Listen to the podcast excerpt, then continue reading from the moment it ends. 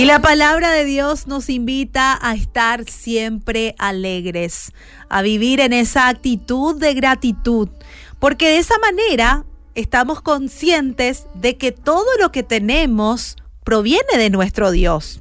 Él provee. Y no podemos estar más que agradecidos. ¿Por qué? Porque nuestro Dios es amoroso, es generoso, bondadoso, justo y nos ama infinitamente. Por eso tenemos que estar alegres y en paz. En Primera de Tesalonicenses 5, 16 al 18 la palabra dice, estén siempre alegres, nunca dejen de orar y sean agradecidos en toda circunstancia, pues esta es la voluntad de Dios para ustedes los que pertenecen en Cristo Jesús. Y muchas veces nos ponemos a preguntar cuál es la voluntad de Dios para mi vida. Bueno, aquí en la palabra nos dice perfectamente que estemos alegres, que no dejemos de orar, que seamos agradecidos en todas circunstancias, porque esa es la voluntad de Dios.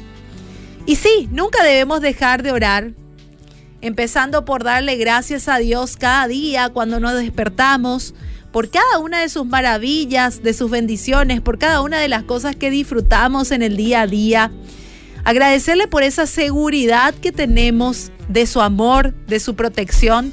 Eso realmente nos debe mantener en paz y alegres. Y cuando vengan los problemas, de esa manera no nos vamos a enfocar en los problemas, sino en el amor y la gracia de Dios para con nuestras vidas. Dios también nos invita a que no nos preocupemos por nada. En la Biblia leemos repetidamente, no temas no temas. Dios nos invita en todo tiempo a confiar en Él y a tener fe, a creer en su amor y en su gran poder. Si no fortalecemos nuestra fe, si estrechamos a diario esa relación con Él, buscándole, dándole nuestro tiempo y dedicándolo a Él, nuestro tiempo, nos vamos a sentir realmente seguros. En Filipenses 4:6, uno de mis versículos favoritos y que en los momentos de dificultad siempre lo suelo leer y me suele llenar de alegría y de esperanza es, no se preocupen por nada, en cambio, oren por todo. Díganle a Dios lo que necesitan y denle las gracias por todo lo que Él ya ha hecho. Y así experimentarán la paz de Dios que supera todo lo que podamos entender. La paz de Dios cuidará su corazón y su mente mientras vivan en Cristo Jesús. Y lo que hoy más necesitamos en estos tiempos es paz.